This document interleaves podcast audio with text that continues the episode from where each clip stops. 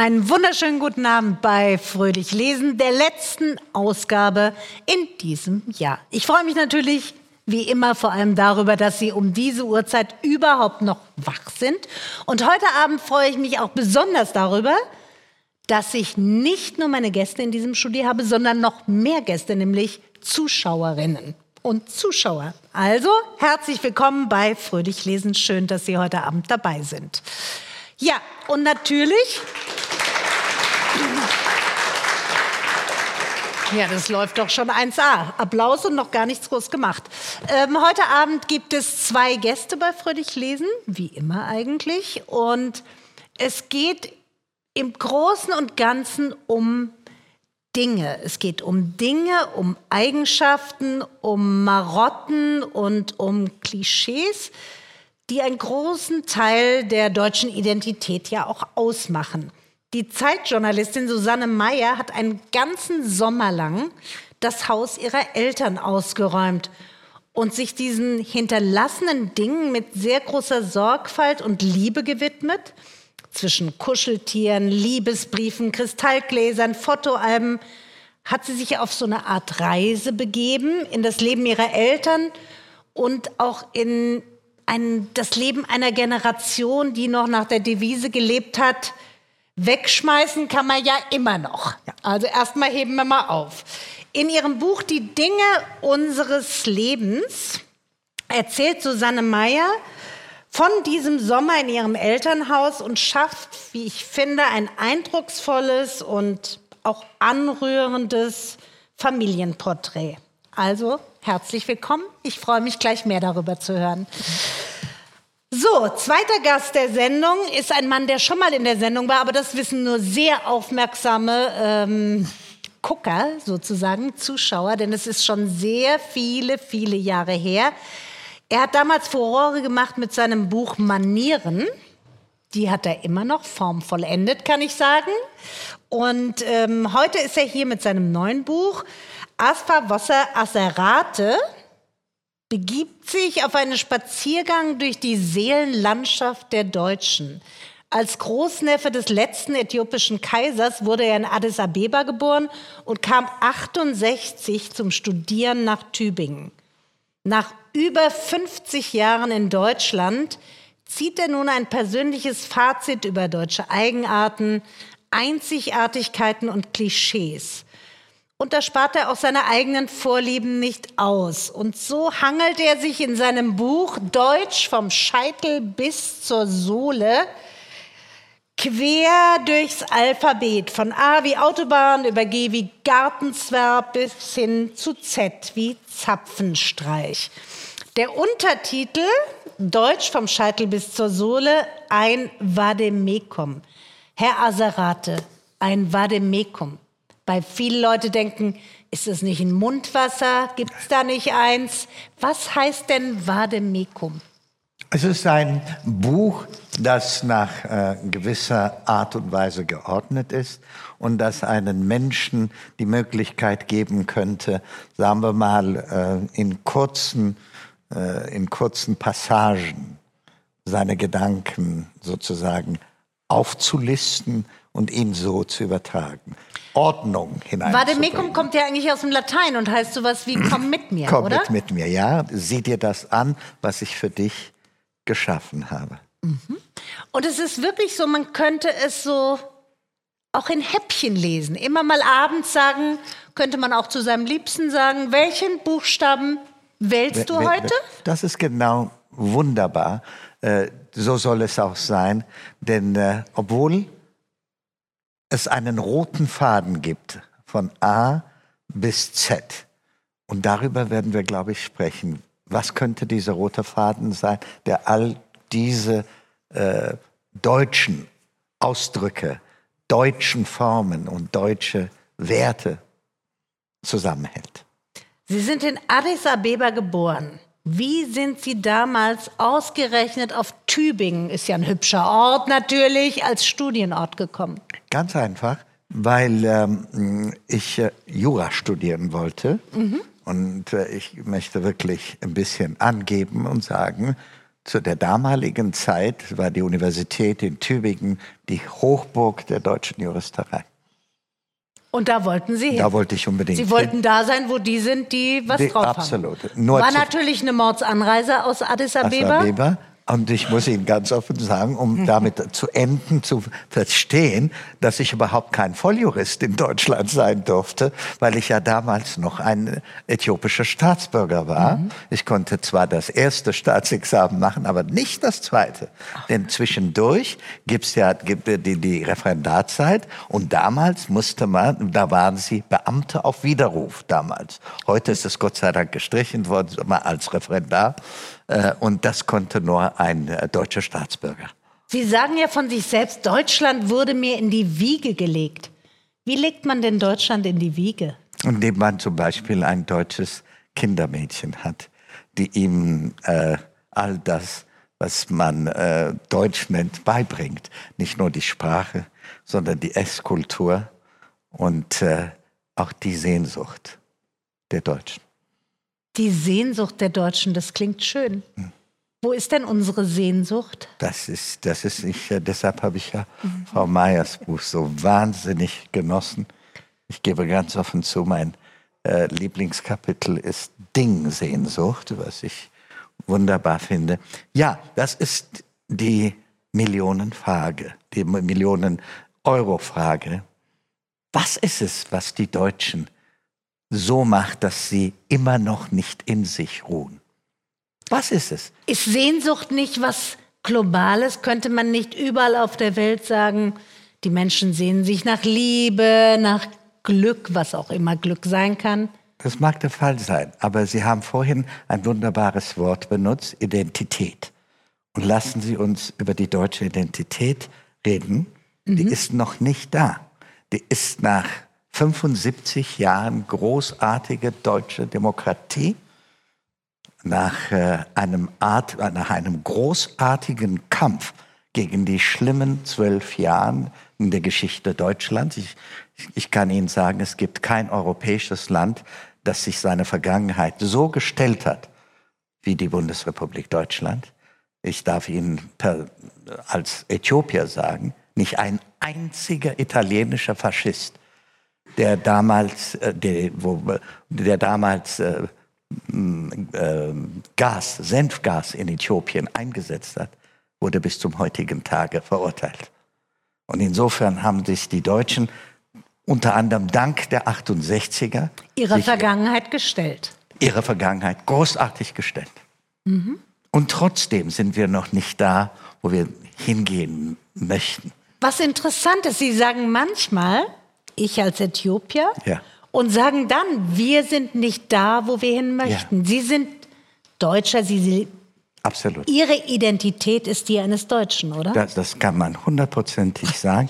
Ich werde immer gefragt, wie ich mich fühle. Ich sage, Deutschland ist meine Heimat und Äthiopien ist mein Vaterland. Mhm. Was ist das Deutscheste an Ihnen? Die Tatsache, dass ich ein Wort Liebe, was es in keiner anderen Deutsch, keiner europäischen Sprache gibt. Welches Wort denn? Das ist dieses deutsche Wort gediegen. Gediegen. Ja. Gediegen. Wie würden Sie einem Engländer oder jemand anderem erklären, was ist gediegen? Gediegen ist sehr, sehr deutsch.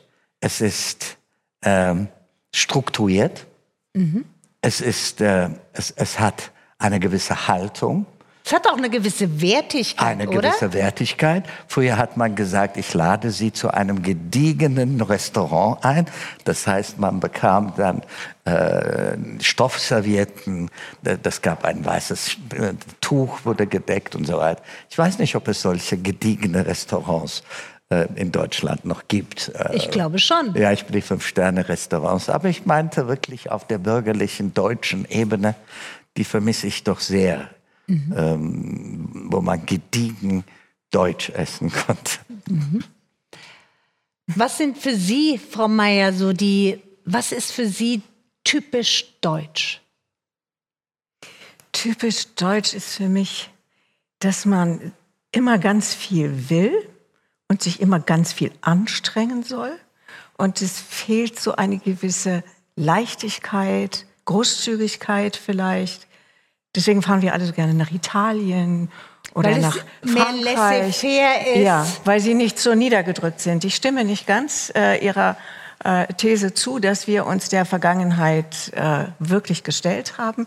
Ich glaube, sie schwebt immer über uns. Es ist irgendetwas immer gebrochen. Man merkt es jetzt auch in, in dieser Situation mit dem äh, großen Konflikt äh, zwischen Israel und Gaza und den Palästinensern. Sofort verkrampft sich alles und es kommen wieder die Vorurteile hoch und sofort steht wieder im Raum, der Antisemitismus ist in der Mitte dieser Gesellschaft, was wahrscheinlich stimmt und es ist so äh, das große Wunder, was wir gedacht haben, was mit der Staatsgründung der Bundesrepublik passiert ist und dann kam die große Wohlstandswelle, über die ich schreibe und äh, dem allem haben wir immer gedacht, na ja, es wird doch wohl irgendwie schon gut werden und jetzt passiert so etwas und alle sind wieder so in Schockstarre. Und Obwohl wir uns so angestrengt haben, sind wir nicht ins Ziel gekommen. wir sind nicht ins Ziel gekommen. Es ist ja auch nicht so einfach. Ich meine, äh, es war ja nicht Hitler und seine Verbrecher, sondern es war Deutschland, es waren die Deutschen. Und äh, ich weiß noch, als die AfD aufkam, äh, sagte mein Sohn ausgerechnet zu mir, jetzt hört mal auf, euch zu wundern. Schließlich ist Deutschland nicht von unten gegründet worden, vom Volk als demokratischer Staat, sondern es war eine Staatsgründung von oben. Und dann hieß es, wir müssen alle Demokraten werden. Äh, Und ich glaube, wir, wir geben uns ganz viel Mühe. Wir haben auch ganz viele tolle Sachen gemacht. Sie beschreiben den Kniefall von Willy Brandt. Äh, Das ist wirklich ein, ein großartiger deutscher Moment. Aber die These, dass wir aufgeräumt haben, Gabriele von Arnim hat ein sehr gutes Buch geschrieben, das große Schweigen, dass die 68er Generation, die immer gesagt hat, wir haben unsere Eltern zur Brust genommen und gefragt, Ja. was habt ihr denn gemacht? Wenn man genau hinguckt, niemand hat wirklich gefragt, weil wer will das schon wissen von seinen Eltern? Und selbst wenn man gefragt hat, das weiß ich von Ja. Freunden, kam oft ein großes Schweigen. Ja. Also egal, ob es um die Nazi-Vergangenheit, egal, ob es um die Stasi-Vergangenheit geht, Schweigen. Schweigen. Das wurde ich- einfach ja. ausgesessen. Und dann war Ja. es weg. Man hat es so weggedrückt. Ja, ja. Tja, ähm, aber jetzt, beide haben eigentlich jetzt auf die Frage, was ist typisch deutsch, gediegen und so ein bisschen wenig Leichtigkeit. Gibt es auch richtig was Tolles, was man über uns sagen kann? Oh ja, vieles. Nur die Deutschen selber wissen es nicht. Und sie wollen es manchmal auch nicht wissen. Sind wir zu bescheiden? Nein, sie sind zu kritisch. Ich glaube, ich kenne kein Volk in dieser Welt, das sich gegenüber so kritisch ist wie die Deutschen. Von Goethe angefangen bis Heine. Sehen Sie mal bitte, was unsere großen Dichter über sich selbst und über das deutsche Volk geschrieben haben. Nicht wahr? Und, und das macht mich äh, nervös. Und ich muss Ihnen auch, äh, vielleicht äh, kann ich das, was ich meine, in Form eines Witzes, was jetzt herumläuft. Hauen Sie ihn raus. Äh, es ist ja schon spät. Ein- Nur raus damit. Ein äh, deutsches Ehepaar kommt nach London, geht gemütlich essen, findet einen exzellenten Kellner, der sie wunderbar bedient. Am Ende des Abends kommt der Kellner und sagt, meine Herrschaften, Sie waren heute Abend meine besten Gäste. Deshalb wollte ich fragen, woher kommen Sie eigentlich?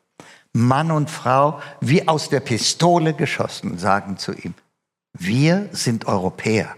Daraufhin dreht sich der Kellner um und sagt, ah, Sie kommen aus Deutschland. es ist schön, dass die Deutschen eines der besten Europäer geworden sind. Aber wenn diese Beziehung zu Europa nur darin liegt, damit die Deutschen nicht mehr sagen müssen, ich bin Deutscher, dann ist das artifiziell und nicht das, was wir haben wollen. Wenn Adenauer und de Gaulle über die Europäische Union gesprochen haben, haben sie von einer Dualität gesprochen, eine, eine, eine zweifache Identität. Ich bin Deutscher und Europäer. Jedenfalls ist das meine Meinung.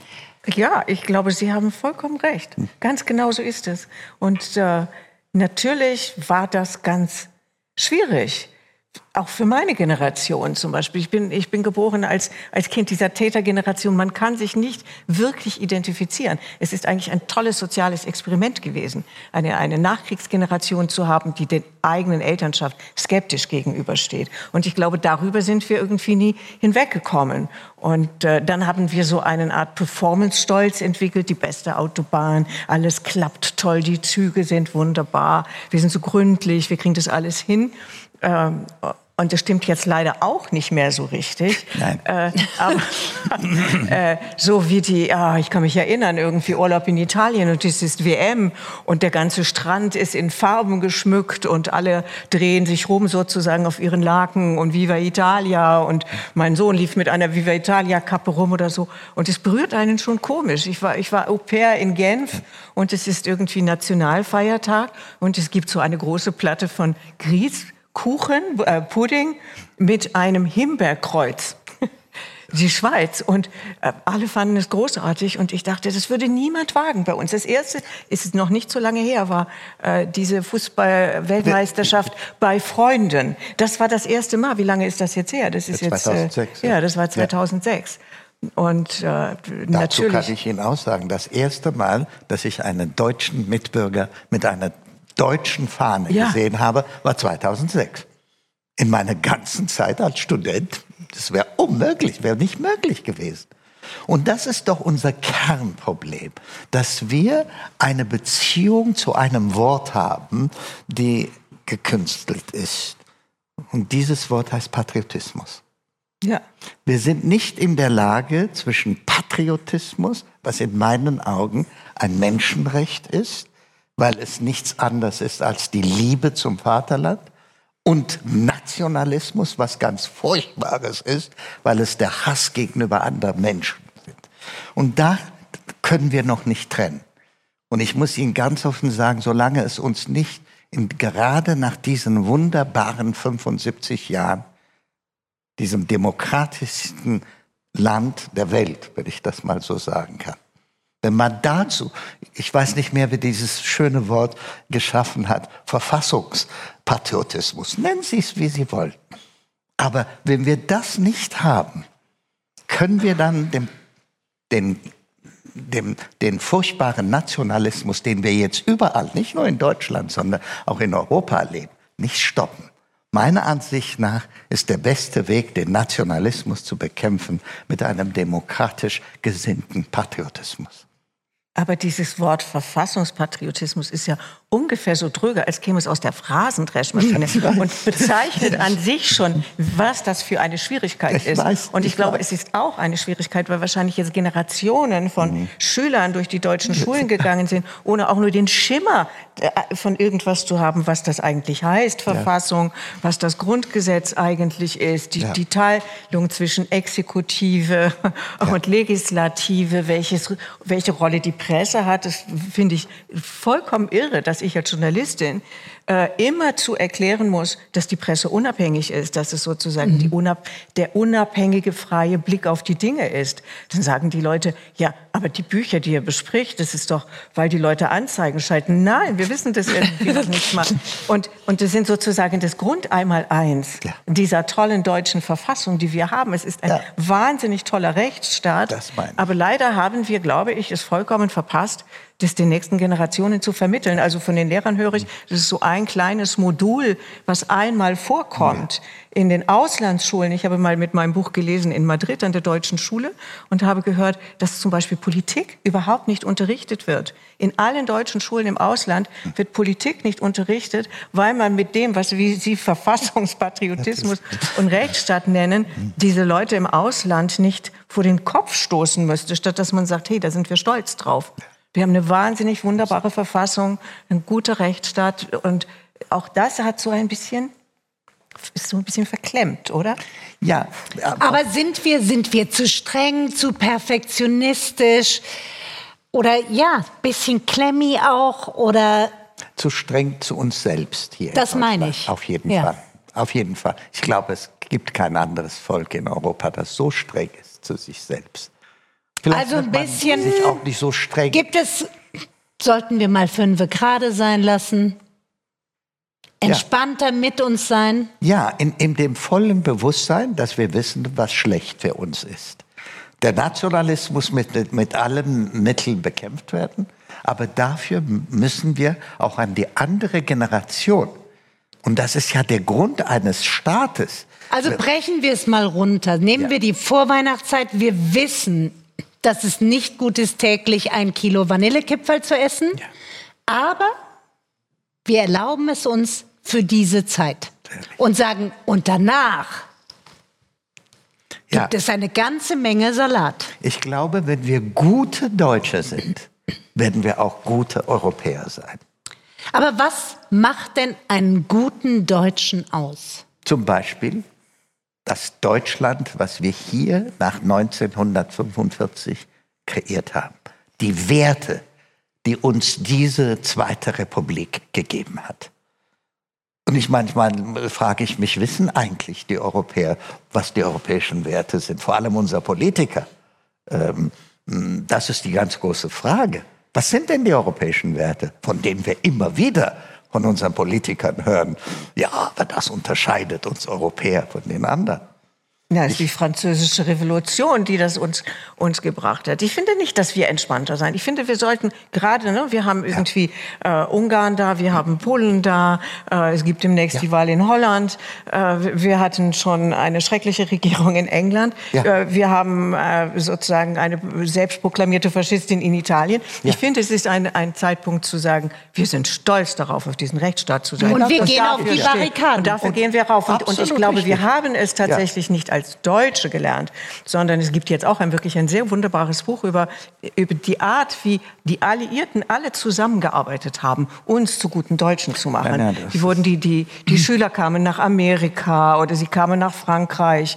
Äh, sozusagen alle, die ganzen Siegermächte auf gewisser Weise, haben auf dieses Land geguckt und gedacht, ja, jetzt müssen wir uns wirklich anstrengen. Weil dieses sind Leute, die sozusagen fast zu 100 Prozent äh, dem Nationalsozialismus gefolgt haben. Wie machen wir jetzt eine Demokratie? Und sie haben das wirklich mit klug, mit Schulungen gemacht. Sie haben es auch ganz schwer nur hingekriegt. Also ich kann mich erinnern, als ich studiert habe, saßen immer noch alte Nazis in den Universitäten und immer noch alte Nazis Und in das der, ging bei den sehr, Juristen. das ging sehr, sehr lange. Das ging sehr lange. So, aber jetzt machen wir einen das kurzen toll, Cut, weil wir ja haben. ganz woanders gelandet sind.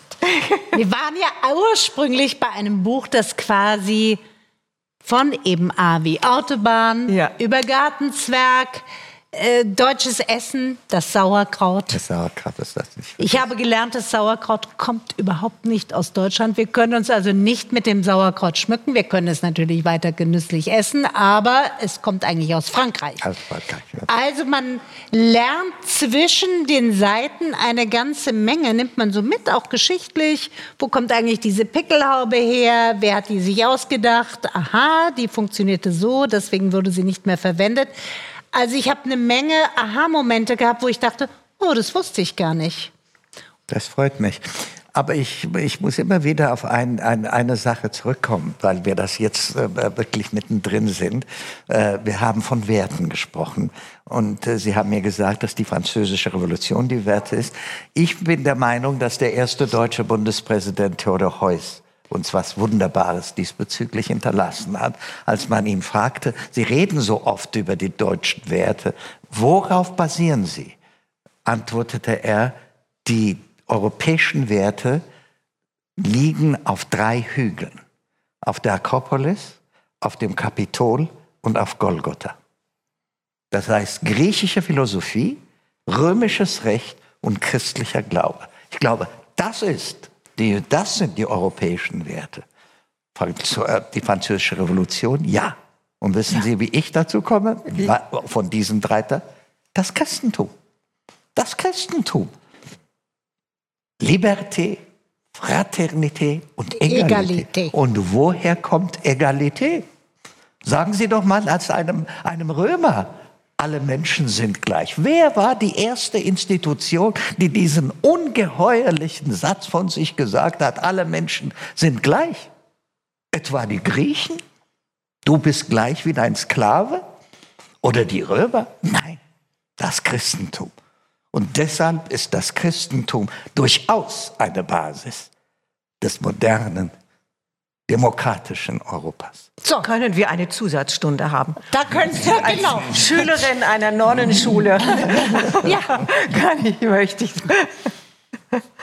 Es ist, wie gesagt, ein Vademekum, steht hier drauf. Es ist für mich ein Parcours durch ganz unterschiedliche Gebiete mit einer Menge Erkenntnisgewinn, aber auch Spaß. Also alles, was man haben sollte. Und jetzt räumen wir mal das Haus auf. ihrer Eltern auf. so, ähm, es ist ein wirklich dickes Buch. Es war auch ein großes Haus. Ja.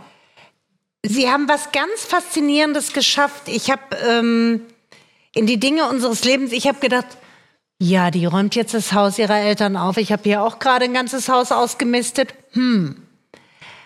Und sie haben es geschafft, dass es es ist keine Erzählung übers Ausmisten, es ist eine Erzählung über Leben. Über Leben und wie Leben eben auch anders war oder welche Wertigkeiten es gab. Wie sind Sie auf die Idee gekommen, das zu machen? Also es gab dieses Jahr, in dem meine Mutter aus diesem Haus, was in einem Bonner Vorort liegt, ein schönes großes Haus, das meine Eltern gebaut haben auf einem großen Grundstück. Das lag da verlassen und man musste es ausräumen. Ich habe eine Schwester, die nicht konnte und es war ich sozusagen. Mhm. Und äh, ich bin da sozusagen beherzt hin und dachte, na ja, mal gucken, wie das jetzt so geht. Ich dachte, ich würde es kennen. Ich war ja immerhin aufgewachsen in diesem Haus. Und dann gab, habe ich angefangen, die Schränke zu öffnen und die Sachen rauszuholen. Und es gab diesen Moment, ich habe es gerade gestern gesagt, ich stand in diesem, es war das, was man, in, das ist auch ein, eine Geschichte über die Bonner Republik natürlich. Das mhm. ist ein Bonner Vorort, wo ich da stand in diesem sogenannten repräsentativen Wohnzimmer mit dem Panoramablick in den Garten und war umgeben von Stapeln von Tischdecken sowas wie 80 oder es waren so wie an einer umgekehrten Tropfsteinhöhle. Und ich dachte, wie man immer in diesem Roman, ich weiß nicht, ob Sie ihn kennen, von Simmel, es muss nicht immer Kaviar sein, das haben die Mädels in der Familie alle gelesen, als ich Schülerin war, da sagt einer immer, wenn ich das jemandem erzähle, das glaubt mir kein Mensch. Und ich guckte auf diese Stapel von Tischtüchern und dachte, das glaubt mir kein Mensch. Was ist denn eigentlich hier los? Und dann war da das Goldrandgeschirr, das gute Goldrand, das nicht so gute Goldrand, das Meißengeschirr, das ganz normale Geschirr. Der, der, ganze Keller war voll, bis es war alles unterkellert. Es gab eine Halde von, von 80, 90, 100 Pappkartons. Ich dachte nur nicht dran rühren. Die kommen ins Rutschen. Die kommen nie wieder raus aus diesem Keller. Selbst unten im Keller stand noch eine Vitrine mit silbernen, äh, mit einem silbernen Teegeschirr. Und es war so viel, dass es dass es mich praktisch von den Füßen gehauen hat. Und ich, dann war dieses, diese Frage, wie kriege ich das hier leergeräumt und aufgeräumt? Ist nicht der erste Impuls, dass man denkt, ich bestelle einen Container, ich kann das nicht alles. Ja, das es gab es. Jemand aus der Familie hatte zwei Container bestellt. und ich habe sie abbestellt und habe gesagt, es geht nicht. Es schien mir einerseits eine Frage des Respektes zu sein, weil in diesem Haus waren nicht nur Sachen meiner Eltern, es waren nicht nur Sachen aus meiner Kindheit, also es war Hansis Vogelbauer war noch im Keller zum Beispiel. Es waren aber auch Papas Ski aus Zakopane. Zakopane liegt in Polen und es hatten die Nazis damals entvölkert, damit sie das zum Naherholungs-, zum Wintererholungsgebiet äh, ihrer Truppen machen konnten. Äh, also die waren auch noch da. Es gab Eingemachtes aus der Zeit, wo wir auf dem Dorf gewohnt hatten, bevor wir in diese schöne Villa zogen. Es gab, das war ein Dorf und wir waren auf dem dem, in dem Haus neben dem Hof. Also gab es auch noch Pferdedecken aus der Zeit des Hofes. Ich habe einen Also Schrank. jeder Gegenstand ist ja eigentlich eine Geschichte. Die Geschirr genau. vom Papa sind eine politische Geschichte. Genau. So, und, und das Dosenobst oder das Obst im Einmachglas ist die Geschichte wie wir noch ja, im Dorf lebten. Wie wir auf dem Dorf leben. Ja. Und, und, und, und wenn dann alles überflutet war im Frühjahr, wenn die, das Eis runterkam von der Eifel, dann schwappten die äh, im vollgelaufenen Keller sozusagen. Das waren so dramatische Kindheitserinnerungen. Äh, und ich dachte, ich möchte verstehen, warum das alles hier ist. Wie kann man aus dem Dorf mit den alten Pferdedecken rüberziehen? Und dann dachte ich auch, äh, es ist irgendetwas hier versteckt, irgend, irgendetwas verstehe ich nicht an diesem Prozess. Warum ist es so viel? Dann fiel mir auf, dass das Haus auch zu viel war. Das Haus hatten meine Eltern gebaut, das hatte mein Vater selber entworfen mit meiner Mutter. Und auch das Haus war zu viel eigentlich. Das Haus, mein, ich erinnere mich sehr, ich weiß nicht die Zentimeterzahl. mein Vater sagte immer, es sind ganz dicke Mauern. So. Äh, und ich dachte, und es war der, der Perser, der da lag, war ein ganz großer Perser. Es musste alles viel üppig sein. Und irgendwann habe ich verstanden, dass es dieser Wechsel war. Man kommt aus dem Krieg, alles ist einem über dem Kopf zusammengefallen. Man baut ein Haus und es soll ganz stabil sein. Und jeder Stein in diesem Haus und jedes Fenster und jedes Gitter vor dem Fenster, damit auch nicht Einbrecher kommen, erzählt von einer Generation, die eigentlich auch von Angst getrieben ist. Die auch gedarbt hat. Die gedarbt hat, die auch äh, weiß, was Not ist. Also man kann selbst den Schweinebraten, der 1956 eingeweckt war, nicht wegschmeißen. Wer weiß, was kommt. Ich habe eine Dose Salbe gefunden, da stand drauf, Salbe gegen Brustentzündung. 1952, das ist mein Geburtsjahr. Meine Mutter hat die Dose aufgehoben mit der, mit der Salbe, die sie benutzt hat, als sie eine Brustentzündung hatte, weil das Stillen nicht klappte. Also man, man hat sich sozusagen wie in einem Vor ein, eingekesselt mit diesen ganzen Dingen. Aber ich habe schon auch verstanden, dass viele Dinge schön waren, die da Geben waren. Geben Dinge auch Sicherheit? Auf jeden Fall bieten sie das an. Ich glaube nicht, dass sie das letztlich tun, aber das ist vielleicht Nee, das ist vielleicht falsch. Ich denke schon. Äh, also ich benutze immer noch diese, äh, diese Dinge. Ich weiß, ich, ich wollte gerade sagen, aber nicht die Salbe, oder? Nein, die Salbe also. habe ich nicht benutzt. Aber tatsächlich ist es so, dass ich in meinem Kleiderschrank immer noch kleine Etui-Kleider aus den 50er Jahren hängen habe, die von meiner Mutter sind und die ich immer noch anziehe, äh, sozusagen. Also das gefällt mir auch. Das gibt mir ein bisschen Sicherheit, mich in dieser Tradition zu sehen. Aber dann ist es natürlich so, sozusagen in Ihre Richtung gesprochen, dass viele Dinge in diesem Haus waren, von denen ich keinerlei Ahnung hatte und die etwas über diese äh, Zeit vor meiner Geburt äh, erzählten, von denen ich nichts wusste. Vergisst man nicht einfach auch oft, dass Mutter und Vater eben nicht nur Mutter und Vater sind, sondern auch Menschen mit einer Identität, einer Persönlichkeit, einem Leben, auch bevor sie Mutter und Vater wurden. Ja, ganz genau. Und die, das vergisst man. Als Kind sieht man das ja nee, nicht. Das sieht man Als Kind sieht man das nicht. Da sieht man nur diese Leute, diesen Mann, der irgendwie ganz irre arbeitet und diese Frau, die versucht, dieses Haus einzurichten und alles ganz toll und das große Rosenbeet und das muss gejätet werden. Äh, und dann findet man, also zum Beispiel, ich nenne das in dem Buch die Papa-Box und die Mama-Box. Äh, die Papa-Box ist ein, eine kleine Schachtel aus Packpapier und da ist so eine Etikette drauf und mit einer kleinen Bordüre aus kleinen Hakenkreuzen und da steht äh, Feldpostbriefe äh, Dr. Hans Meyer drauf. Und wenn man sie aufmacht, sind keine Briefe da, sondern sozusagen hunderte von kleinen gekrümmten Bildern, die sich wie schmerzlich um das krümmen, was sie da zeigen, nämlich äh, den, den Osten, äh, Männer in schwarzen Kleidern, die in einem Dorf in Russland Gräben im, äh, im harten Boden ausheben. Die Mama-Box weiß ich mittlerweile, ist eine kleine Holzdose aus Russland. Und sie äh, hat Bilder von meiner Mutter äh, am Strand, wie sie mit ihren Freundinnen nackt auf, ich glaube, Hüst war das, irgendwie in den Dünen spielt. Und auch bei den Kinderbildern meines Vaters, die ich gefunden habe, das war vielleicht das Erschockierendste dieser Suche, habe ich zwei Leute gesehen, die ich nicht kannte und die so glücklich aussahen, wie ich sie in meinem Leben nie gesehen habe. Und das war auch eine ganz schmerzliche Erkenntnis, dass die, die aus merkwürdigen Gründen geheiratet hatten, nach dem Krieg war das ja auch schwierig oder am Ende des Krieges, ihre glücklichste Zeit davor hatten und noch schockierender auch in diesen Kriegsjahren. Hat man das Gefühl, dass man was tut, also dass man irgendwo einbricht, also dass man Geheimnisse lüftet, die eigentlich nicht gelüftet werden sollten? Das ist die große Frage. Eine Freundin sagte mal, äh, mach dir nichts vor, alles, was du findest, ist da, damit du das findest.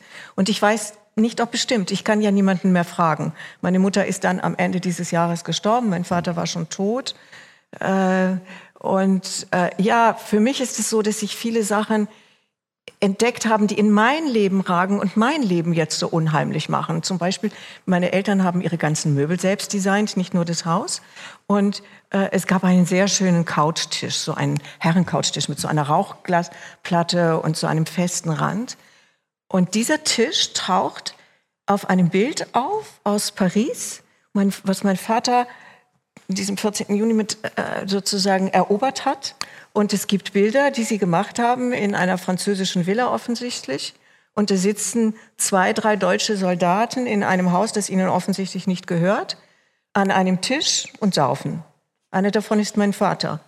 Und es ist der Tisch, es, ist völlig identisch mit dem Tisch, der in unserem Wohnzimmer stand, das wusste ich nie. Und in dem ich sozusagen als kleines Kind mit meinen kleinen Händen bin ich um diesen schweren Mahagonirand drumherum gegangen und habe laufen gelernt.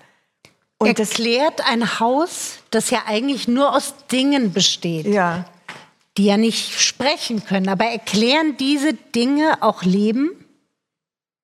Ich denke, wenn man sie befragt, ich habe ja diese Dinge ganz im Detail beschrieben. Ich hatte als Vorbild einen englischen Soziologen, der mit seinen Studenten diese Reihenhäuschen in England mhm. gescannt hat, in einer Straße. Und sie sind in jedes Haus gegangen und haben es ganz genau beschrieben, so wie der Kunstkritiker Berger äh, drei Flaschen von einem Morandi-Gemälde beschreibt. Und man guckt und guckt und guckt. Und je länger man davor steht, desto mehr sieht man und die Dinge öffnen sich einem.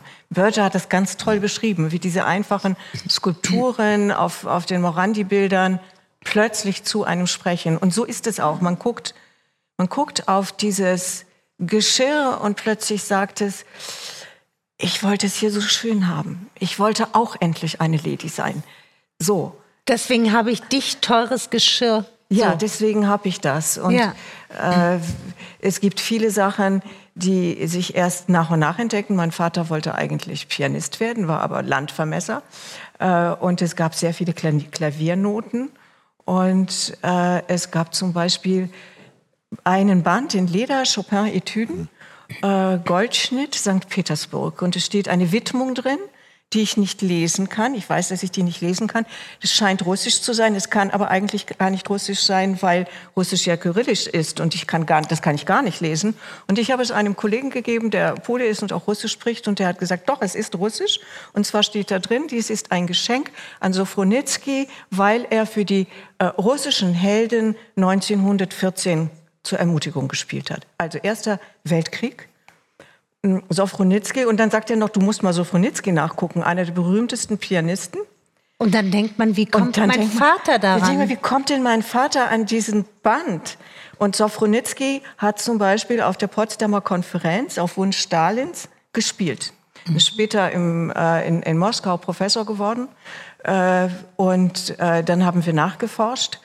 Äh, und ich habe es nicht richtig rausgekriegt. Ich habe rausbekommen, dass mein Vater mit seiner Vermessungseinheit vor St. Petersburg gelegen hat und sie haben äh, Punkte skizziert, äh, auf, denen, auf die geschossen werden sollte bei der Einnahme von St. Petersburg. Als sie damit fertig waren, hat Hitler entschieden, St. Petersburg wird belagert und sie wurden abgezogen. Mhm. Also es gibt eine Theorie, dass diese, diese Akten eine Schmuggelware waren von diesen Leuten, die verhungerten.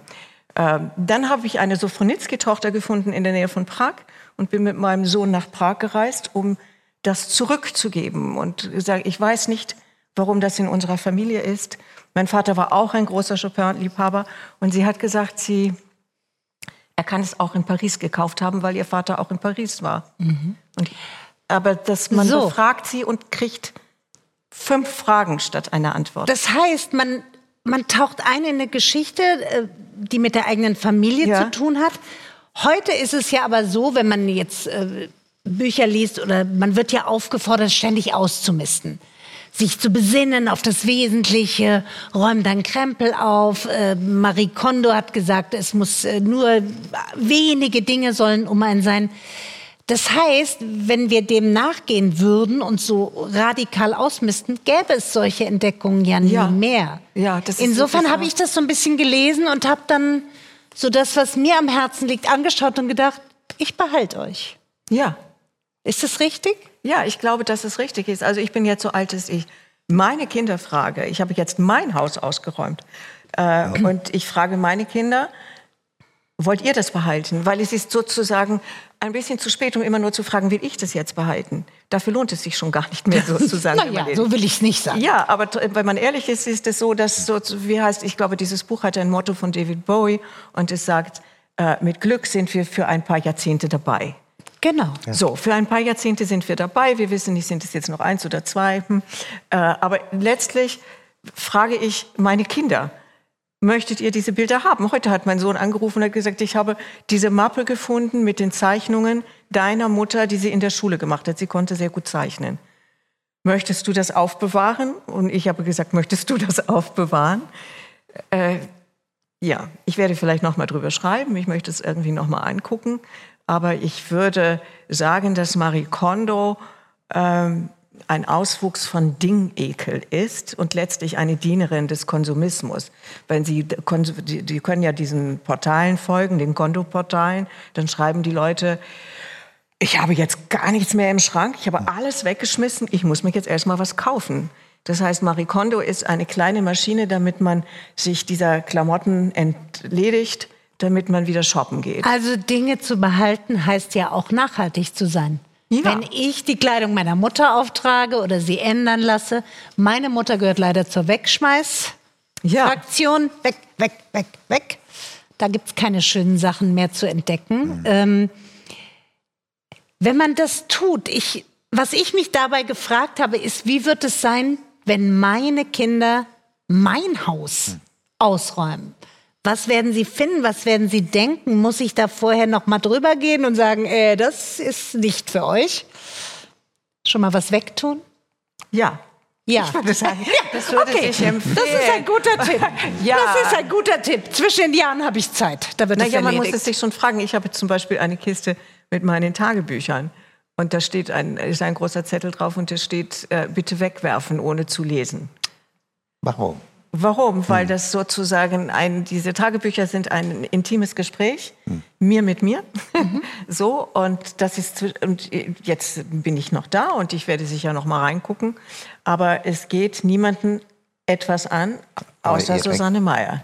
Aber auch nicht ihren Kindern, die Nein. davon aus ihren Erfahrungen, aus ihren Gedanken gut lernen können? Ah, ich habe so viel geschrieben, da können, da können Sie, Sie das erstmal lesen. Ja. Ich kann nur sagen, es gibt zum Beispiel, meine Eltern haben unvorsichtigerweise ihren Ehevertrag aufgehoben, der jetzt in diesem Buch steht. Hm. Und da steht drin, dass Irmgard verspricht, dass sie, äh, Irmgard und Hans sind sich darüber einig, dass alle Konflikte einvernehmlich gelöst werden. Wenn das nicht möglich ist, entscheidet Hans. ja, ich glaube, das würden sehr viele Männer heute noch gerne aufsetzen. Kann ja. gut sein. Ja, aber hoffentlich nicht mehr so viele Frauen unterschreiben. Man weiß es natürlich nicht. Ja, ich glaube, dass ich habe das wirklich ein bisschen gelesen als ein Plädoyer für wertschätzen, genauer ja. hinschauen, auch nicht so überheblich sagen, ha, 40 Tischdecken, die spinnt ja. doch. Ja, so. Äh, ich habe ein sehr altes Haus übernommen und äh, die waren besessen zum Beispiel von Bettwäsche. Ich hätte ganze äh, Jugendherbergen ausstatten können mit unterschiedlichen und vieles noch eingeschweißt, neu, für den Fall der Fälle. Also ich habe das Gefühl, dass es auch so eine Generation vor uns gab, die so für alle Fälle gerüstet sein wollte. Ja, sie haben große Angst gehabt und deswegen haben sie dann aber auch groß gelebt. Auch meine Mutter hatte endlose Abendkleider oder diese Jäckchenkleider, die es heute nicht mehr gibt. Und ich habe sie alle zur Reinigung gebracht und dann zu Oxfam. Ich habe sie gestiftet. Ich das war auf jeden Fall nachhaltig. Es war total ja. nachhaltig. Und wer mehr darüber wissen will, wir sind schon am Ende, sollte lesen. Die Dinge unseres Lebens von Susanne Meyer und Deutsch vom Scheitel bis zur Sohle, ein Vademecum. So, ähm, lesen Sie, Sie wissen, herzlichen Dank fürs Dasein, herzlichen Dank für die Zuschauer hier im Studio bei uns. Ich kann nur empfehlen, lesen Sie, es bringt im besten Fall Spaß, Erkenntnisgewinn und hat keinerlei Kalorien. Das ist ja fantastisch, oder? Haben Sie eine schöne Zeit und die nächste Sendung ist dann am 15. Februar. Ich freue mich auf Sie. Gute Nacht.